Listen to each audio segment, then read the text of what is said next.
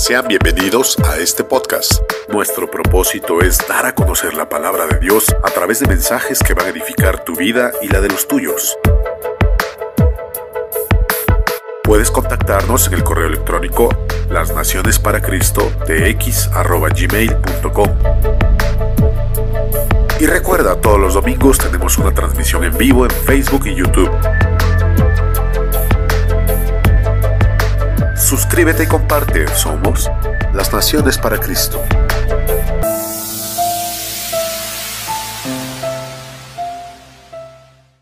Vamos a ir a Hebreos capítulo 12, versículo 15.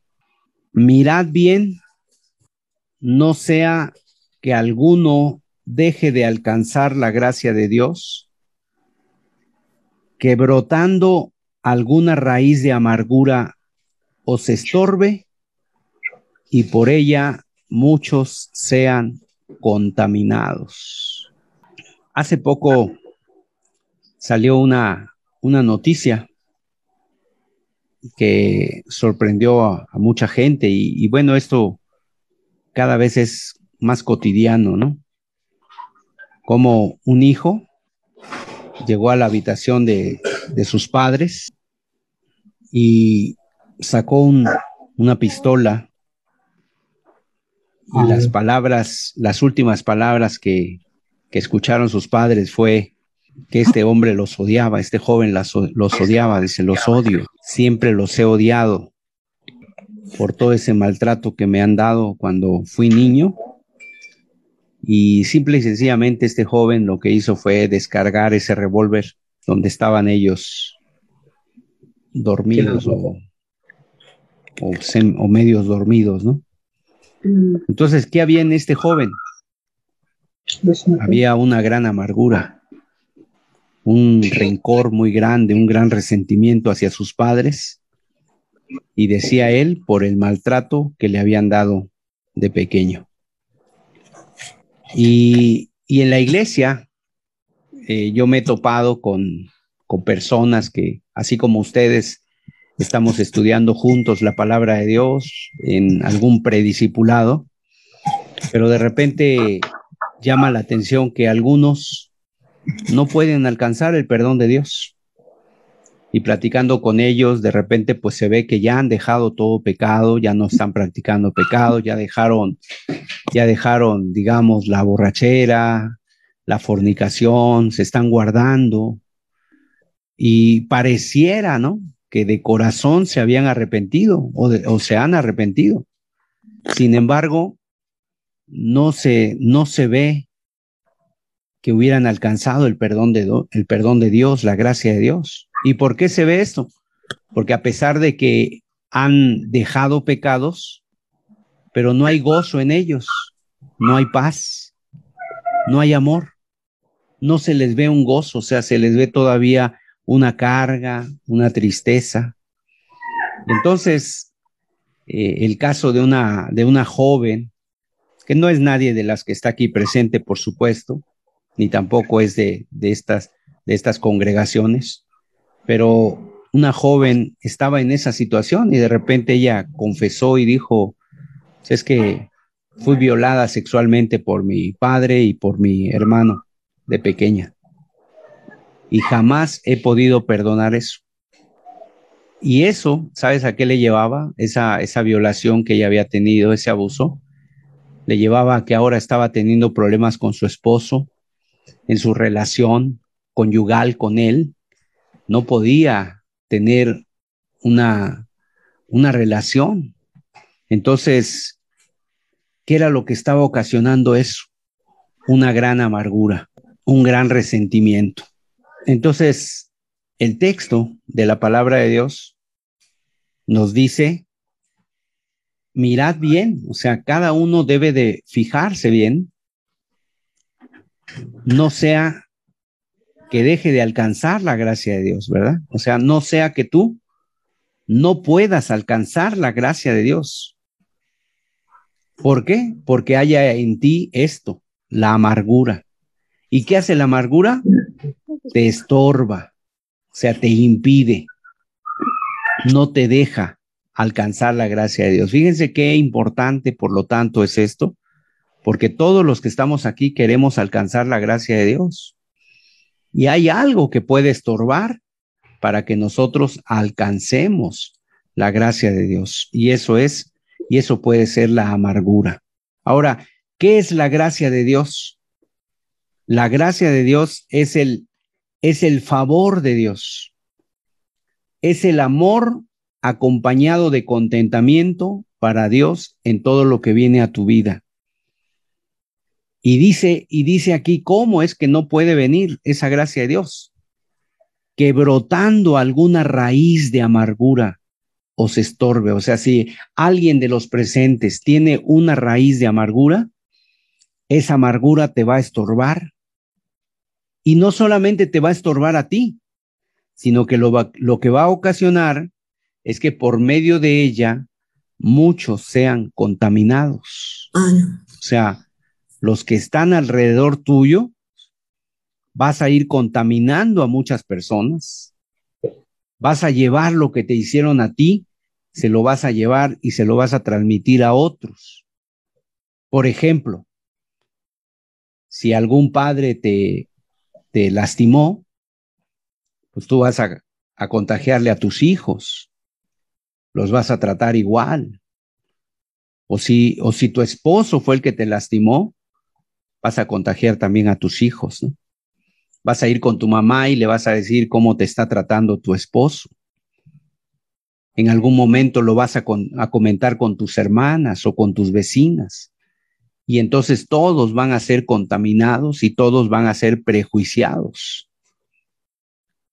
También si eres hombre, si es una mujer la que te pagó mal, obviamente vas a contaminar a tu padre, a tus hijos, a tu madre, y les harás ver cómo tú la ves a ella. Eso es contaminar. En otras palabras, les impartes tu forma de ser, les impartes tu manera de ver las cosas y de manera, tu manera de ver a otra persona y luego ellos ya no la ven bien. ¿Por qué? Porque tú ya los contaminaste con la amargura, ya los contaminaste con tus palabras.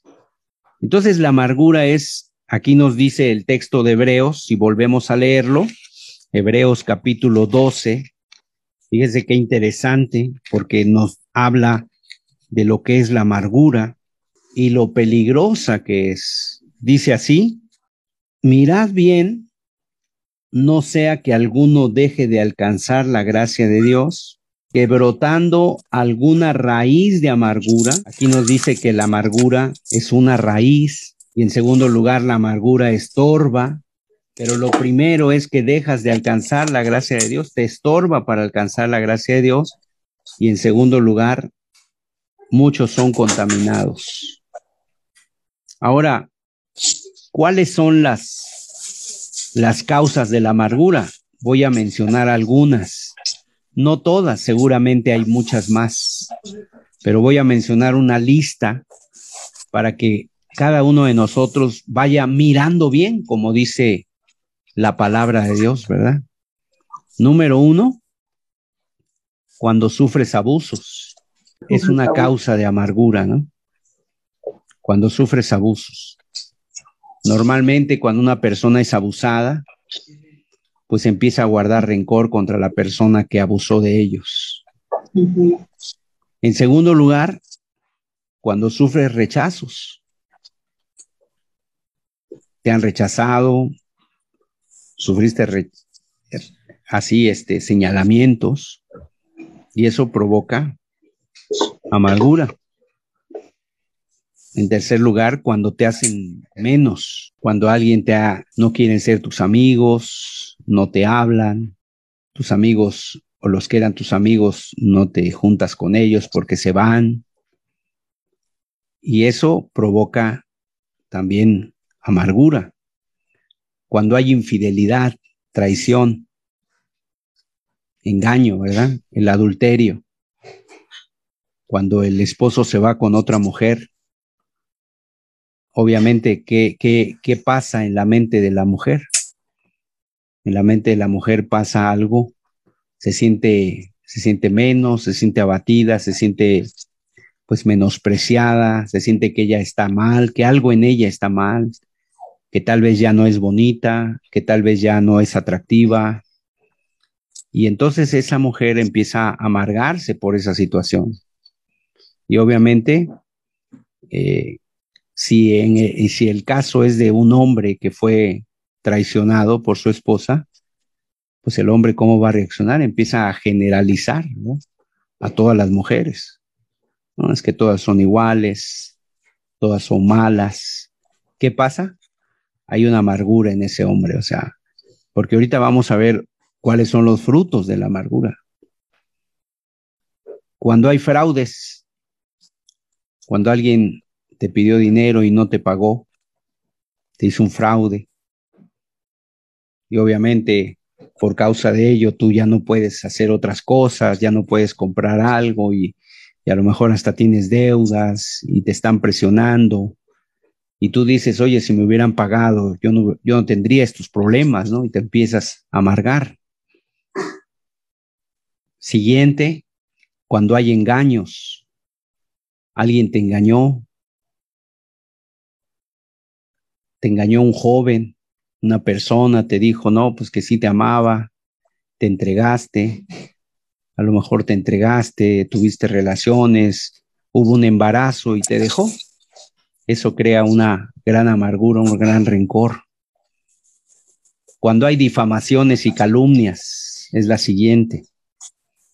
Cuando empiezan a decir malas cosas de ti, cosas que no son, cosas que tú no hiciste, y te levantan falsos. Imagínate que alguien diga, no, pues es que la vecina anda con fulano de tal, y eso no es cierto. Y, eso llega a oídos de tu familia, de tu esposo, entonces se levanta un chisme, una difamación, una calumnia. ¿Y qué pasa? Te amargas, o sea, crece en ti esa, esa raíz, empieza a dar fruto. Siguiente, cuando sufriste maltrato en la niñez, cuando te maltrataron, tal vez un padre, un padrastro, y siempre te estaba golpeando, que fue injusto contigo y se aprovechaba, un padre duro que no te amaba, que no te quería, que no te estimaba, y no te bajaba de, de con palabras, ¿verdad? Que eras un tonto, que eras un bueno para nada en la vida y te menospreciaba, ¿no? Llegas, llegó un momento en que te empezaste amargar contra tu padre, contra tu madre y empiezas a odiarlos, a no quererlos. O a tus hermanos, ¿no? Que te sean a un lado. Siguiente, el abandono. Un padre que dejó a su familia para irse con otra, con otra persona, otra mujer. Y entonces, por causa de eso, sufriste hambres, sufriste dolores, escasez.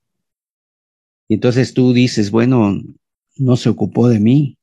Y eso te provoca un gran resentimiento, una gran amargura en contra de él. Siguiente, cuando hay injusticias, cuando te han hecho injusticias y tú recibes una y otra injusticia, y entonces llega un momento en que ya te prejuicias contra todos, porque ya hay una amargura en ti. Cuando hay circunstancias adversas también, cuando creciste en necesidades y ves que los demás sí tenían y tú no tienes, y ves que los demás sí podían llevar, ir a la escuela y llevar sus útiles y tú no fuiste a la escuela o no podías llevar tus útiles porque no tenías ni para comprar, no sé, las plumas, las libretas. Y eso te amarga, ¿no?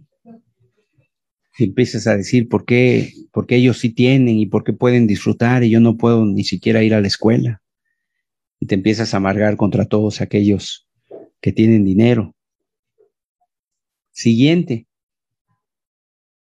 cuando naciste con un defecto físico, tal vez algún defecto físico, o a lo mejor cuando eh, no, no naciste tan atractivo, tan atractiva como otros, ¿no? O tú piensas que no eres atractivo y siempre te andas comparando con otro y tú mismo eso te lleva a una, a una baja autoestima de que yo pues estoy, estoy feo, estoy fea, ¿no?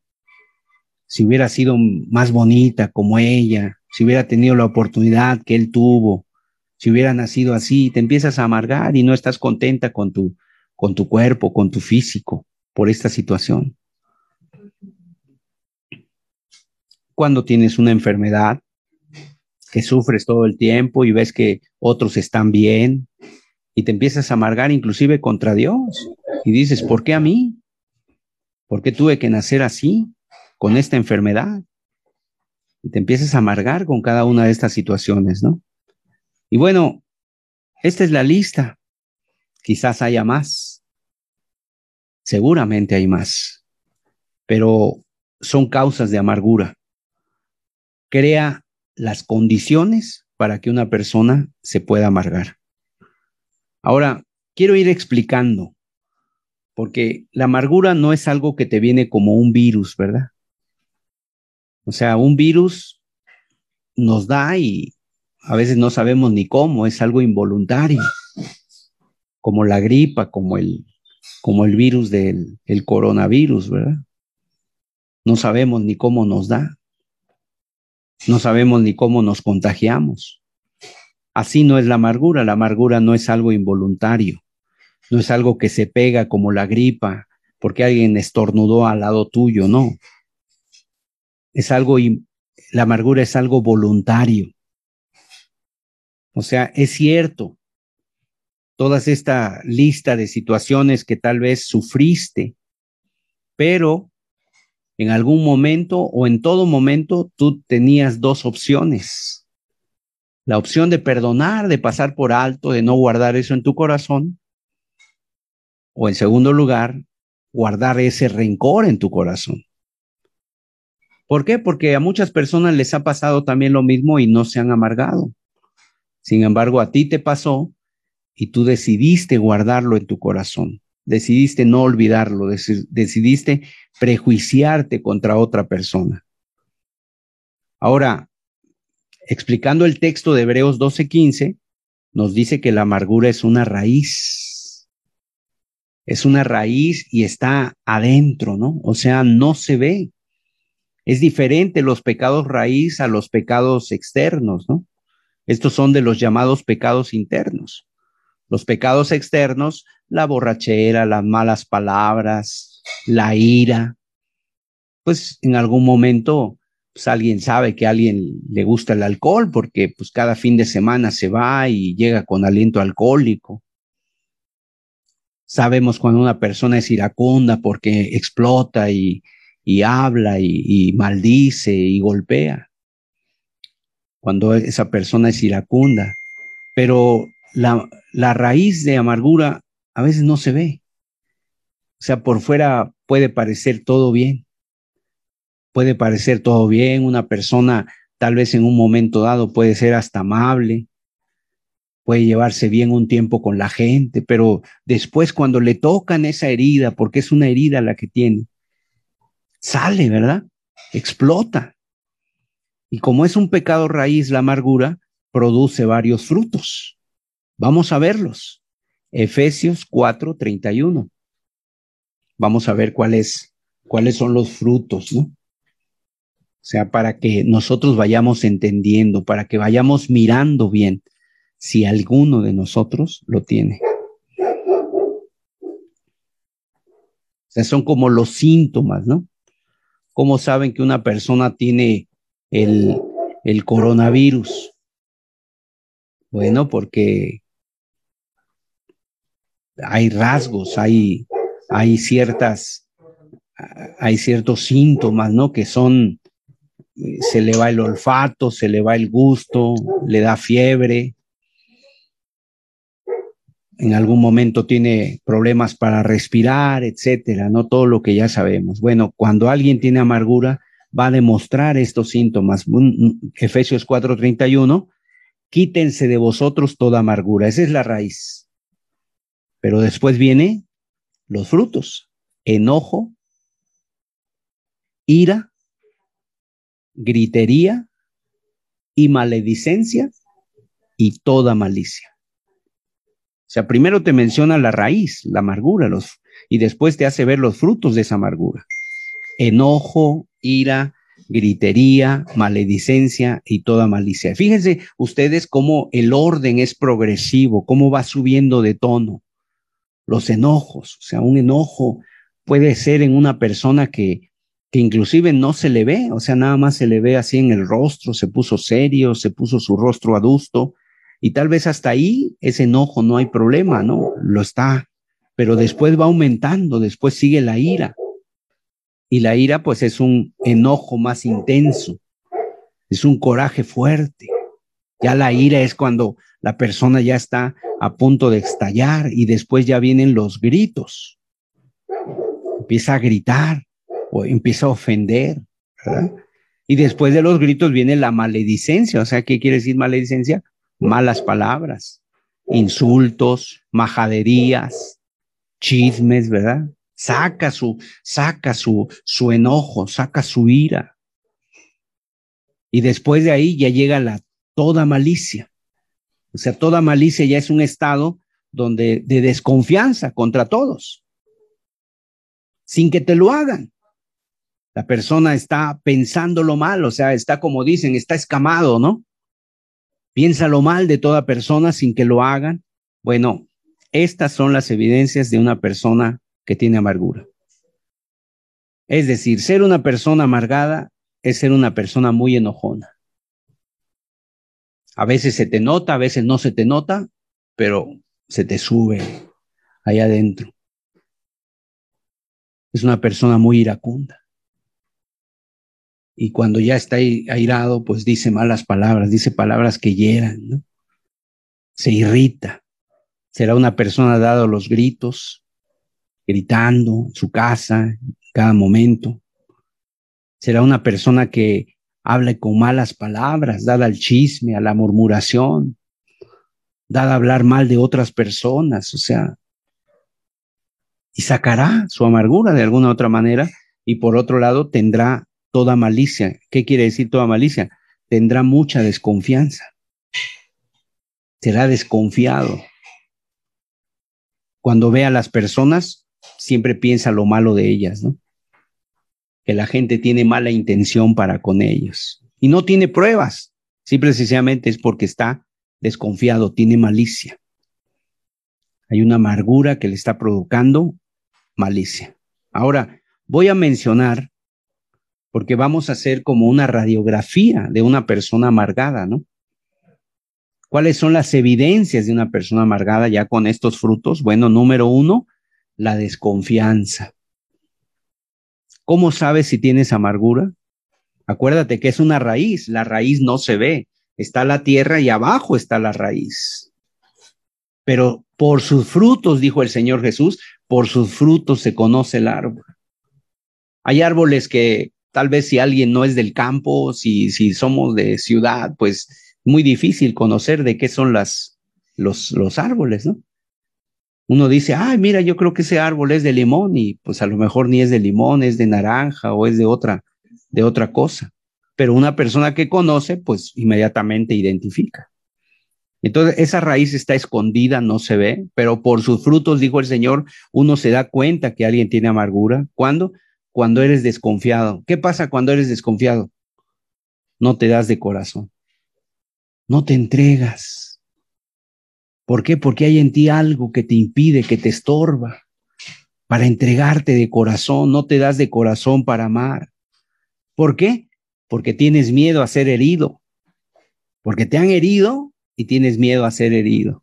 O sea, como que la persona se, se, pone como un caparazón, ¿no? Como el caracol que se mete en su concha, como la tortuga que se mete en su concha, eh, el armadillo, ¿no? Tiene miedo a ser herido se blinda. Y tal vez porque en otras ocasiones te han herido y como te lo han hecho, ahora tienes miedo de que te vuelva a suceder. Y si te entregas de corazón, entonces dices, no, no, yo ya no, yo ya no me entrego.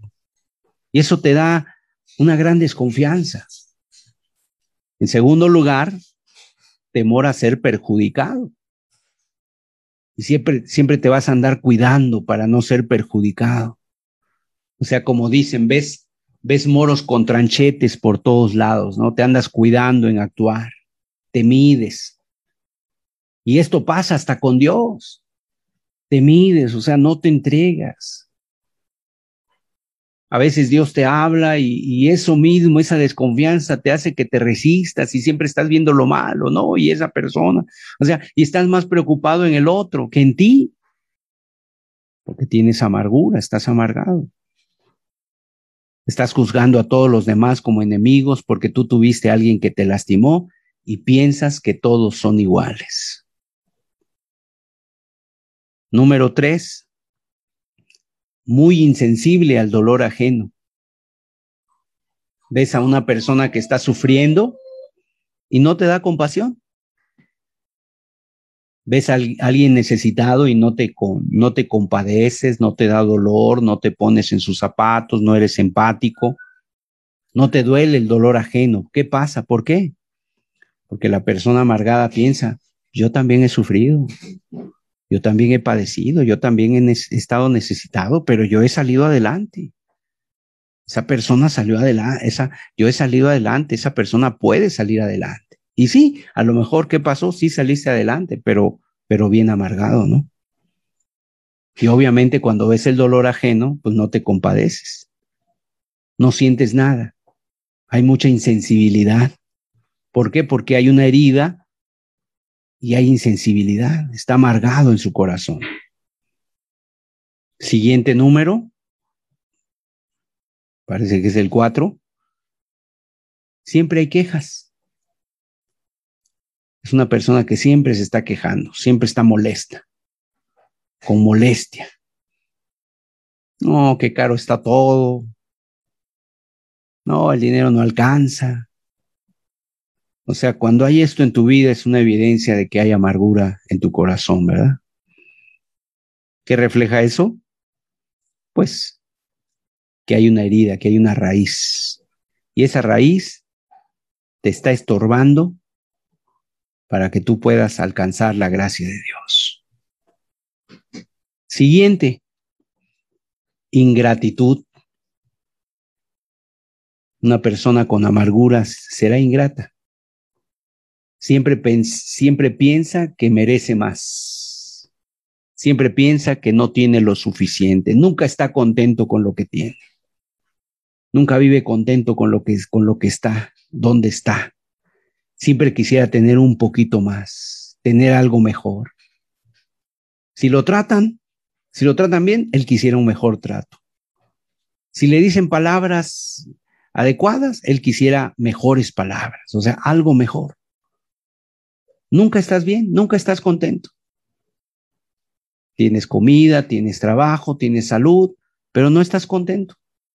Tienes una casa donde vivir, tienes gente que te, que te ha eh, ofrecido la mano y no estás contento. Siempre quieres algo más, nunca estás contento donde estás. Y la persona que tiene amargura, pues, o sea, nunca disfruta de nada se va de vacaciones y dice, ay, cuánto anhelo ir de vacaciones. Y cuando va de vacaciones, quiere estar ahora en su casa.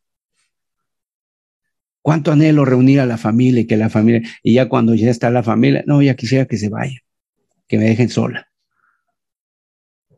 Ay, cómo amo a los nietos. Y ya, ya, que se lo lleven esos niños latosos.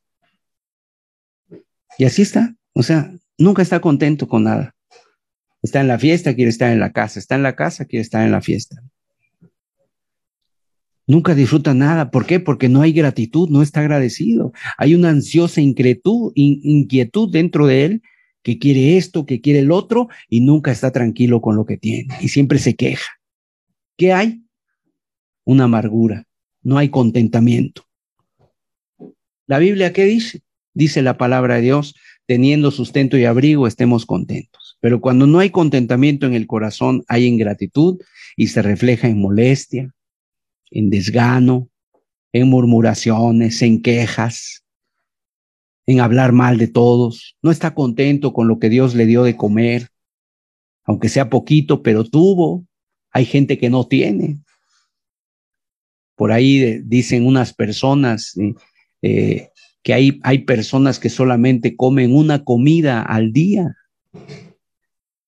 una comida al día. 200 millones de personas solamente comen una comida al día en este mundo. Si tú comes dos comidas, tres comidas, eres rico. Pero la persona que tiene amargura no agradece eso. Tienes agua para vivir, tienes una, una llave, no tienes que ir a carrear el agua a lo mejor. Pero no estás contento, tienes ropa y no estás contento, estás en una inquietud ansiosa, siempre inquieto, nunca a gusto, quieres más. Siguiente número, difícil de expresar afecto. Una persona que tiene amargura es difícil que exprese afecto. Te cuesta trabajo decirle a tu hijo, ¿verdad? Te quiero mucho. ¿Cuándo fue la última vez que le dijiste a tus hijos te quiero mucho? Abrazarlo, besarlo, expresarle cariño, amor. Y tal vez te tratas de excusar diciendo, bueno, es que yo así fui enseñado, yo soy muy seco, ¿no?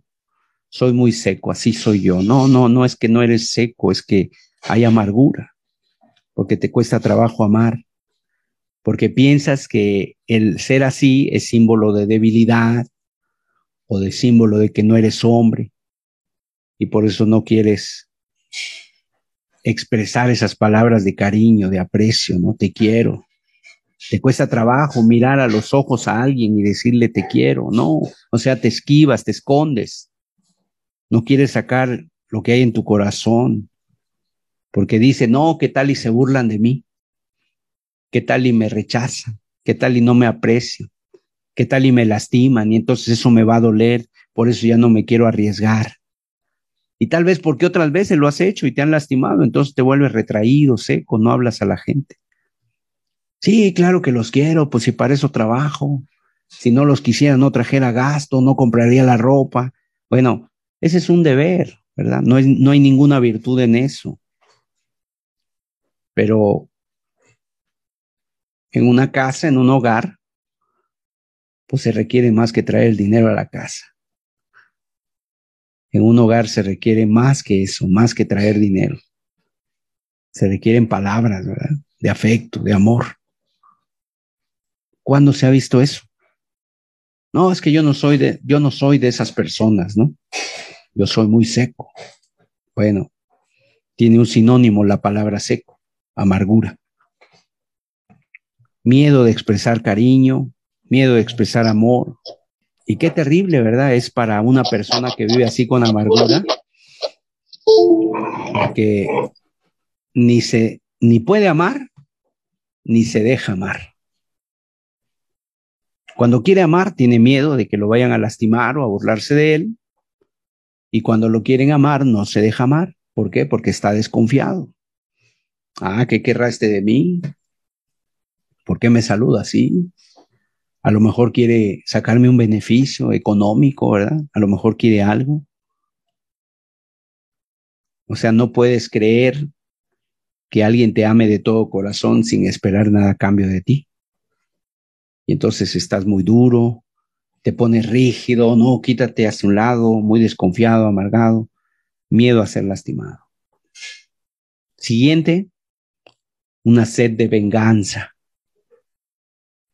A veces esa sed de venganza no es activa, es reprimida. Nunca dices, ojalá te vaya mal, ¿verdad? Pero cuando le va mal a la persona, como que te da cierto gusto, oye, qué bueno. Me pagó la mal a mí, pues eso es lo que merecía. O sea, esa sed de venganza está reprimida. Y a lo mejor no desea mal, ¿no? Pero cuando le va mal, pues en su corazón piensa se lo merece, ¿no? Siguiente número, no olvidas fácilmente lo que te hicieron. Cuando las cosas que te han lastimado, no las olvidas fácilmente. O sea, lo tiene bien grabado, como si hubiera sido ayer. Y cuando recuerdan un evento, lloran como si hubiera sido ayer. No, es que sí, tú, fue aquel día que llegaste y traías tal ropa y en esa esquina y ahí fue, o sea, lo tienen aquí muy fresco, lo tiene guardado.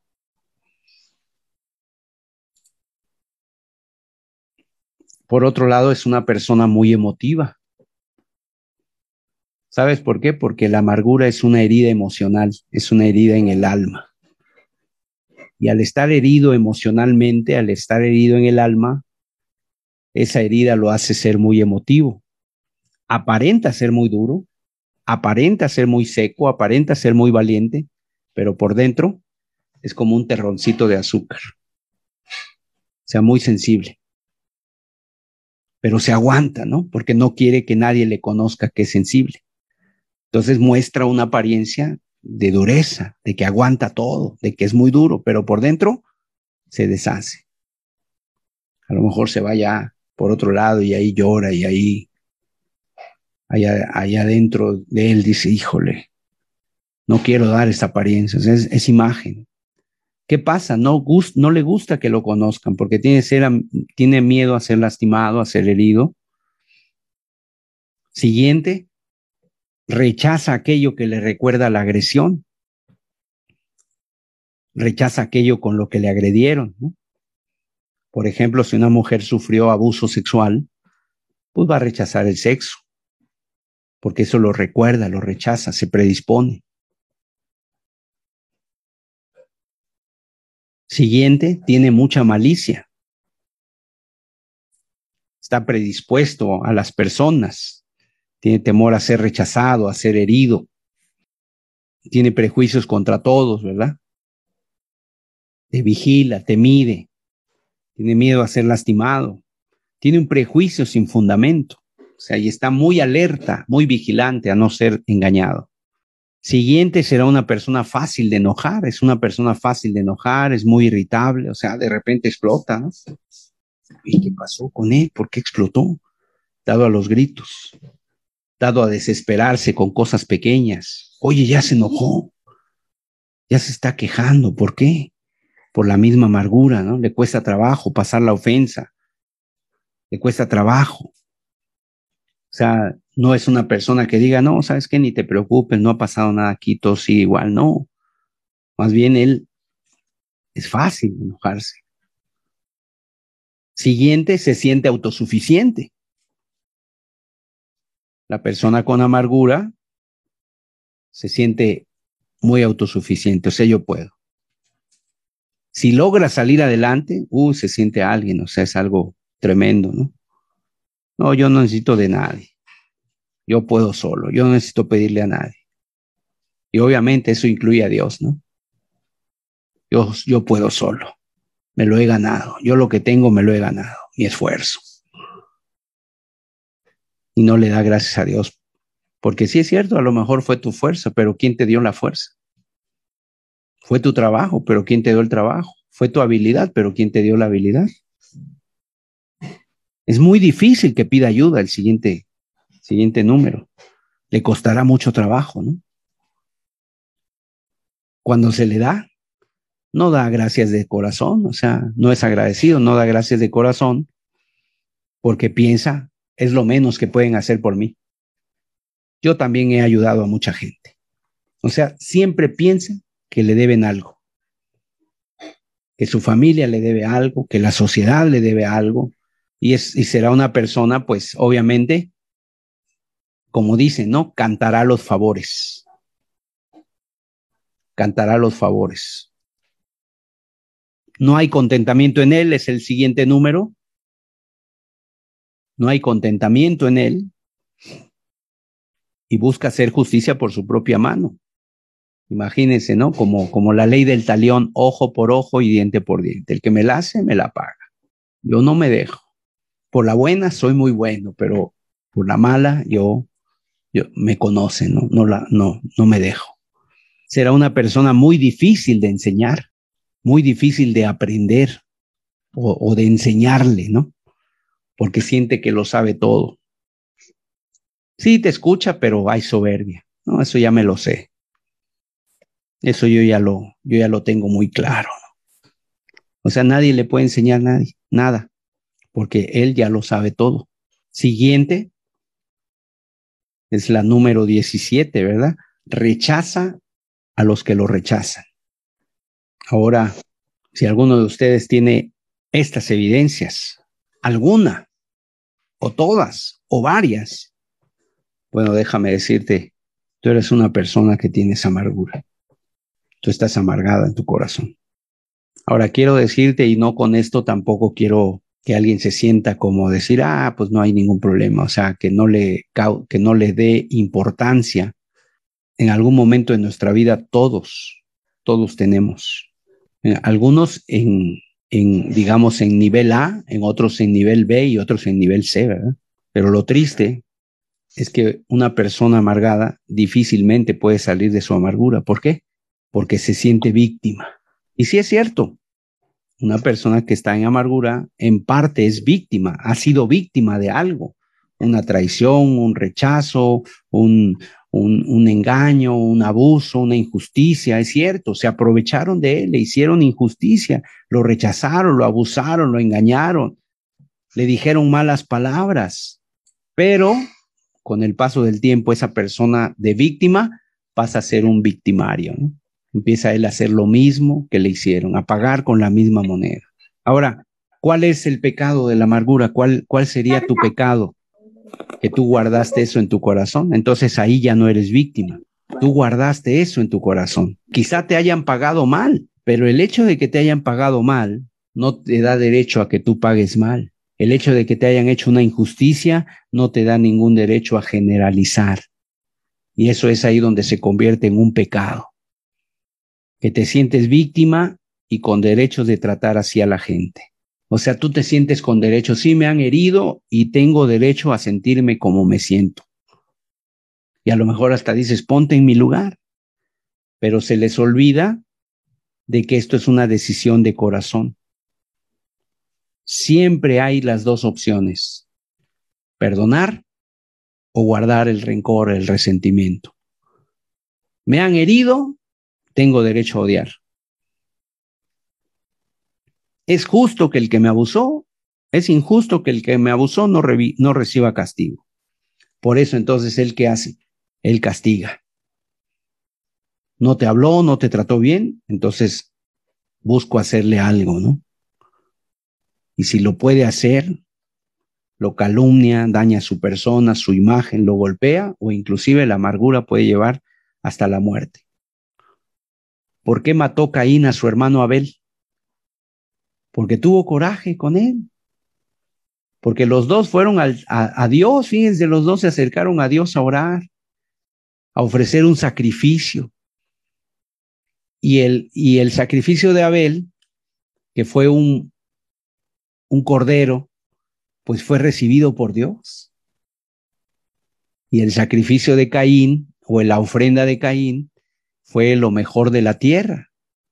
Pero dice que Dios sí aceptó la ofrenda de, Abel, pero no aceptó la ofrenda de Caín. ¿Y cómo sabemos? ¿Cómo, ¿Cómo sabemos en que a uno lo aceptó y al otro no? Bueno, en que uno salió bendecido, salió contento, con paz, con gozo, salió con alegría en su corazón, pero el otro salió seco, no pasó nada en su vida. Entonces, se ensañó su semblante contra su hermano y le dijo, vamos al campo, vamos allá afuera, y lo sacó al campo y ahí lo mató. A eso te puede llevar la amargura, si se tuviera el poder y las circunstancias. Entonces el amargado realmente tiene un sentimiento muy infernal dentro de su corazón. Se engaña mucho, ¿verdad? Se engaña mucho y uno de los engaños que tiene un amargado es que va a decir, es que Dios me va a perdonar a mí por lo que he sufrido. No, es que yo he sufrido mucho y yo creo que yo merezco el perdón de Dios. Pues te tengo malas noticias, no. Dios no te va a perdonar. Porque Dios no perdona por tus sufrimientos y cuando más es que tus sufrimientos son consecuencias de tu amargura. Y sí es cierto, has sufrido mucho en tu niñez, en tu juventud, en tu matrimonio, con tu esposo, con tu esposa, te han tratado mal. Pero lo que pasa es que el amargado siempre se ve a sí mismo. Y entonces dice, porque he sufrido tanto, por eso Dios me va a perdonar y me va a salvar. Me tiene que salvar, ¿no? No, Dios jamás va a perdonar a alguien que tenga ese corazón lleno de amargura y de rencor. Otra, otra cosa que hace la persona con amargura empieza a culpar que lo que le pasó es la causa de todos sus males, ¿no? Es que yo por causa de, de mi niñez, pues yo actúo así. Y eso es, esa es la raíz de todo mi mal, ¿no? Lo que yo sufrí en mi niñez. Y se amarga. No, la verdad es que no es así. Sí es cierto. Tal vez en la niñez hubo sufrimiento, pero después tú empezaste ya a hacer las cosas por ti mismo. Mire, vamos a ver un texto, un pasaje de la escritura, yo quiero que usted lo vea, lo busque. Y vamos a ver cómo la amargura es el pecado que trae maldición a la vida de una persona. Acompáñeme a Deuteronomio capítulo 29, versículos 18 al 20. Mire cómo Dios ve a este tipo de personas. Y son, es un pasaje fuerte lo que vamos a leer. Deuteronomio capítulo 29, versículos 18 al 20. Dice así. No sea que haya entre vosotros varón o mujer, o familia o tribu, cuyo corazón se aparte hoy de Jehová nuestro Dios, para ir a servir a los dioses de estas naciones. No sea que haya en medio de vosotros raíz que produzca hiel y ajenjo. Hiel y ajenjo, ahí está la palabra. Hiel y ajenjo es amargura. Y suceda que al oír las palabras de esta maldición, él se bendiga en su corazón diciendo, tendré paz aunque ande en la dureza de mi corazón, a fin de que con la embriaguez quite la sed. No querrá Jehová perdonarlo, sino que entonces humeará la ira de Jehová y su celo sobre el tal hombre, y se asentará sobre él toda maldición escrita en este libro, y Jehová borrará su nombre de debajo del cielo. Y lo apartará Jehová de todas las tribus de Israel para mal, conforme a todas las maldiciones del pacto escrito en este libro de la ley.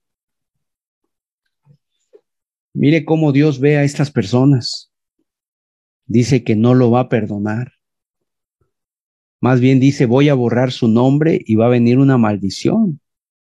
Ahora, ¿por qué viene esta tremenda palabra de parte de Dios a una persona que tiene raíz de hiel y de ajenjo en su corazón? ¿Sabes por qué? Porque esa persona que tiene amargura, número uno, se levanta como juez para, para castigar. O sea, él se sienta como un juez y empieza a castigar a los que le lastimaron. O sea, él ya los juzgó, pero los juzgó sin misericordia, ¿no? ¿Y cómo los juzga? ¿Y cómo los, y cómo los castiga? Con silencio, les quita el habla, no les vuelven a hablar, les aplican la ley del hielo, ¿no? ¿Cómo más los castiga? Con calumnias, calumniándolos. ¿Cómo más? Con gritos, con maldiciones. Si es un esposo, pues deja de dar gasto en la casa. Ya no doy dinero en la casa y a ver cómo le hace. Si es una esposa, pues no te me acerques, ¿no? No, no tengo ninguna relación íntima contigo. O sea, lo castiga de esa manera. El amargado se volvió el juez de la tierra para castigar a su agresor y de su boca sale hiel y ajenjo. Salen palabras crueles, como dice la Biblia, uvas, uvas amargas, uvas ponzoñosas y cualquiera que las prueba será envenenado. La persona amargada entonces se levanta como juez para castigar y en segundo lugar, siempre tiene pensamientos a la defensiva. Siempre está a la defensiva, o sea, está así, ¿no?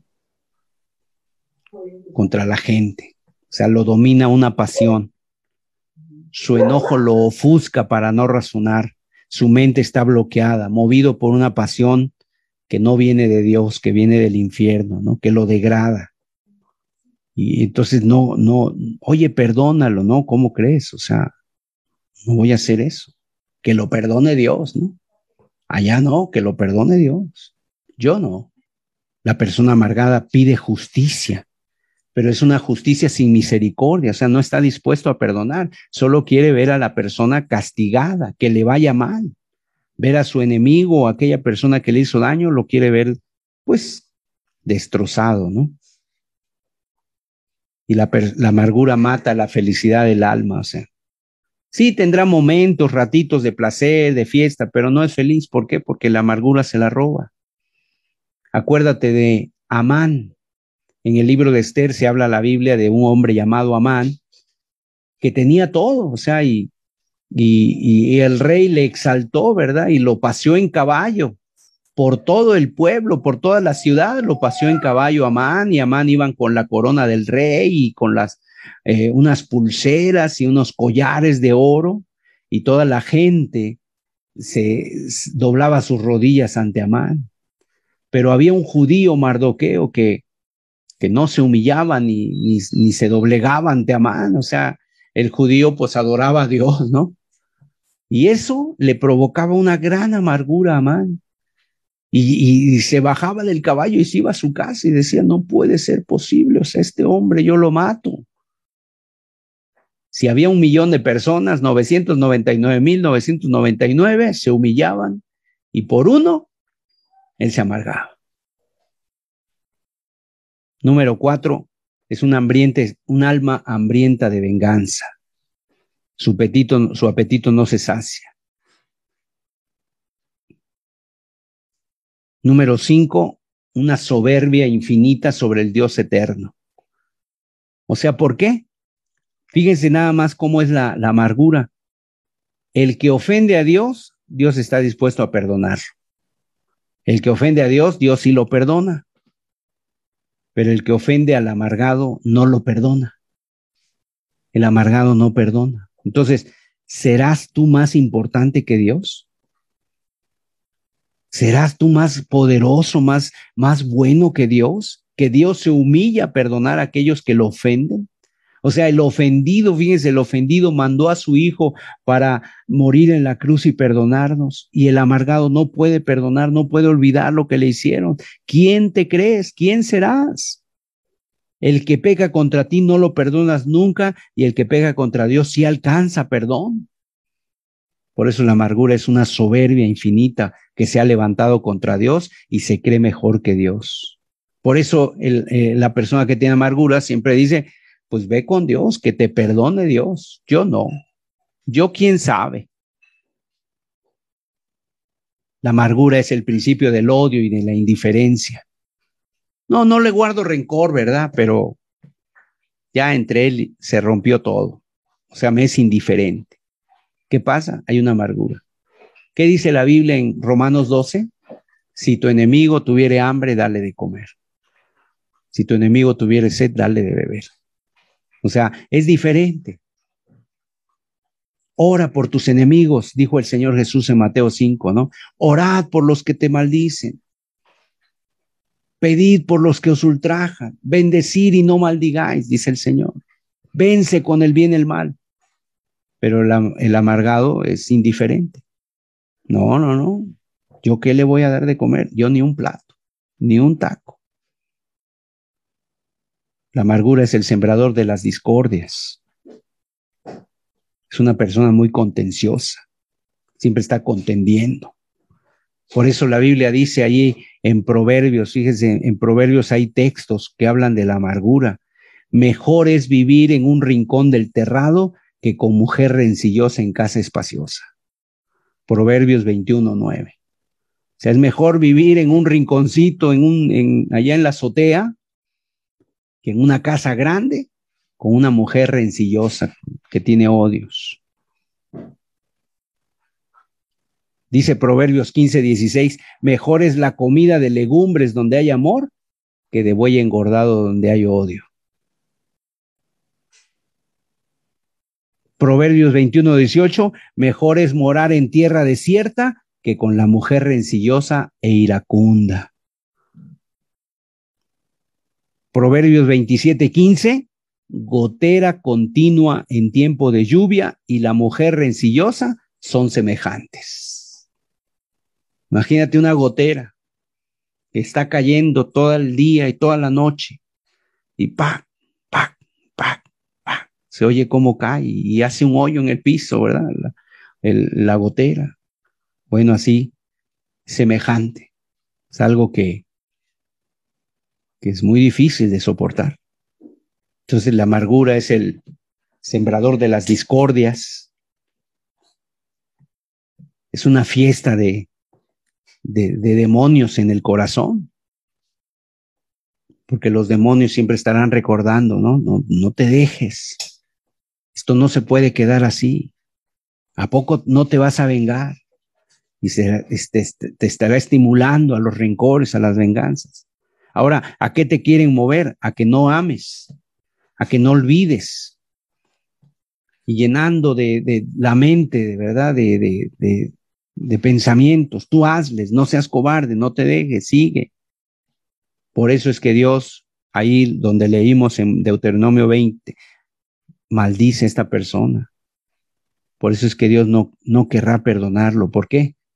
Porque ¿cómo, ¿cómo va a ser que Dios sí perdona y él no? Acuérdate, en Mateo 18, el Señor habló de una parábola, de que a un rey, a un gran señor, le fue presentado una persona que le debía 10 mil talentos. Imagínense, 10 mil talentos. Cada talento eran 21 kilos, en este caso de plata. Multiplica 21 por 10 mil. Es muchísimo, ¿no? 210 mil tal o sea, 210 mil kilos. En dinero, ¿cuánto sería? Millones y millones de, de dólares. Era una deuda impagable. Y este hombre le decía, perdóname, ¿no? O sea, espérame y te voy a, y te voy a pagar. Espérame y te pago. Era, era imposible. ¿Cuántos años te tardarías para pagar una deuda así? No puedes, ni volviendo a nacer tres veces. Pero el rey, movido a misericordia, le perdonó toda la deuda. Agarró el papel, le dijo, no me debes nada, pónganle ahí, cancelada la deuda, y este hombre salió. Y cuando sale, se encuentra a uno igual que él, a un consiervo, que le debe solamente 100 denarios. Un denario es un día de trabajo, 100 días de trabajo, o sea, 100 salarios mínimos. Yo creo que cualquiera o varios de nosotros Ah, hemos tenido a lo mejor deudas más grandes y las has pagado. O sea, se podía pagar, esa era una deuda pagable. Sin embargo, este hombre dice que el que había sido perdonado lo agarró y, y, lo ahogaba y le decía, págamelo ahora. Y el otro le decía, espérame, yo te lo voy a pagar, no, págamelo ahora.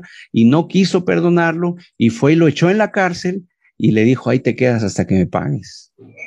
Cuando el rey escuchó lo que había hecho este hombre, le dijo, malvado, ¿no debiste haber perdonado como yo también te perdoné? Y dice que lo fue y lo echó en la cárcel y le dijo, ahora sí, ahí te quedas hasta que me pagues toda la deuda. Déjame decirte, lo echó al infierno y ese hombre sigue ahí. No ha podido pagar esa deuda y lo entregó a los verdugos. Y esa es una de las también de las cosas, consecuencias de la amargura. Hay enfermedades que vienen a los seres humanos, al cuerpo de los seres humanos, por no perdonar. Jesús dijo ahí en Mateo 6, 14 y 15, si no perdonas a la gente de todo tu corazón, Él tampoco te va a perdonar a ti. Si no perdonas, Jesús tampoco te va a perdonar. O sea, ni en sueños pienses que con algo en tu corazón, con una raíz de amargura contra alguien, Dios te va a perdonar. Pero es que hermano, no sabes lo que me hicieron, no sabes lo que me hizo, no sabes lo que hizo esa persona. Mira, a Jesús le hicieron más y él dijo, Padre, perdónalos, porque no saben lo que hacen. Jamás el Dios del cielo perdonará a alguien con amargura. Por eso es que dejas de alcanzar la gracia de Dios, como dice Hebreos. Por eso es que dice, no querrá Jehová perdonarlo a semejante persona que se le da todo y no quiere perdonar. Jamás lo hará Dios. ¿Quién te, ¿Quién te haces tú? O sea, Dios dice la Biblia que perdona nuestros pecados y los envía al fondo del mar. Y ya no se acuerda de ellos, pero el amargado siempre se acuerda, los tiene muy claros, constantemente los está acariciando en su mente. O sea, ¿quién habrá pecado más? ¿Tú contra Dios o la gente contra ti? ¿Cuánto tú le debes a Dios? Diez mil talentos. ¿Cuánto te deben a ti? Cien denarios. Además, contra quien has pecado es digno y por lo tanto es más grave la ofensa, porque Dios no te ha hecho nada. Si sumáramos los pecados contra ti y lo que tú has hecho contra Dios, verías que los tuyos son mayores, que los tuyos llegan desde aquí, desde tu cabeza hasta el cielo, y los que han hecho contra ti son poquitos. Y obviamente el amargado sí quiere perdón, sí quiere que Dios lo perdone, pero él no quiere perdonar. Por eso Dios lo mira y lo reprueba y dice, o sea, no puede ser. ¿Sabes cuál pecado es el único pecado que no va a ser perdonado, dice la Biblia? Ni en este siglo ni en el venidero, la blasfemia contra el Espíritu Santo. Es el único pecado que no va a ser perdonado. Todos los demás pecados, Dios los, Dios los puede perdonar. Pero tú, un pecado que han hecho contra ti, no quieres perdonar lo que te han hecho. O sea, te pones casi más, más digno, te pones más digno que el Espíritu Santo. Qué soberbia tan grande. Por eso la palabra de Dios, juicio sin misericordia se hará con aquel que no tenga misericordia. Por eso la palabra de Dios dice, con la vara que mides serás medido. Porque para ti es muy grave lo que te hicieron, pero no, tú no ves grave lo que has hecho contra Dios. Y es que la persona que tiene amargura tiene dos, varas.